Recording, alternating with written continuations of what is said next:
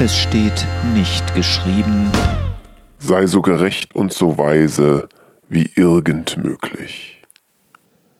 Gerechtigkeit und Weisheit sind zwei Begriffe, die in der Bibel hoch im Kurs stehen.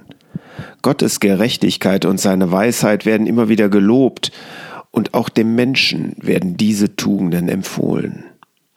Ein Vorbild dafür ist König Salomo, der Gott um Weisheit gebeten und sie so reichlich erhalten hatte, dass er dafür und für seine gerechten Urteile weltweit berühmt wurde. Doch ausgerechnet aus der Perspektive dieses gerechten und weisen Salomo heißt es tatsächlich in der Bibel, Sei nicht allzu gerecht und nicht allzu weise, damit du dich nicht zugrunde richtest. Prediger 7, Vers 16.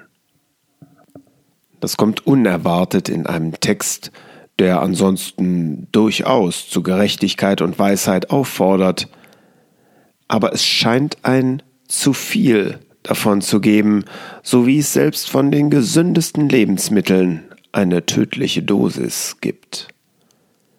Die Grenzen der Gerechtigkeit spürt man, wenn darüber gestritten wird, was gerecht ist, für alle das Gleiche oder differenziert nach den jeweiligen Möglichkeiten und Bedürfnissen.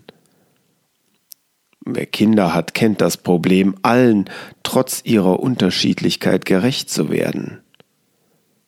Und wer Politik macht, kann im Streben nach perfekter Gerechtigkeit sehr schlechte Entscheidungen treffen. Und auch der menschlichen Weisheit sind Grenzen gesetzt.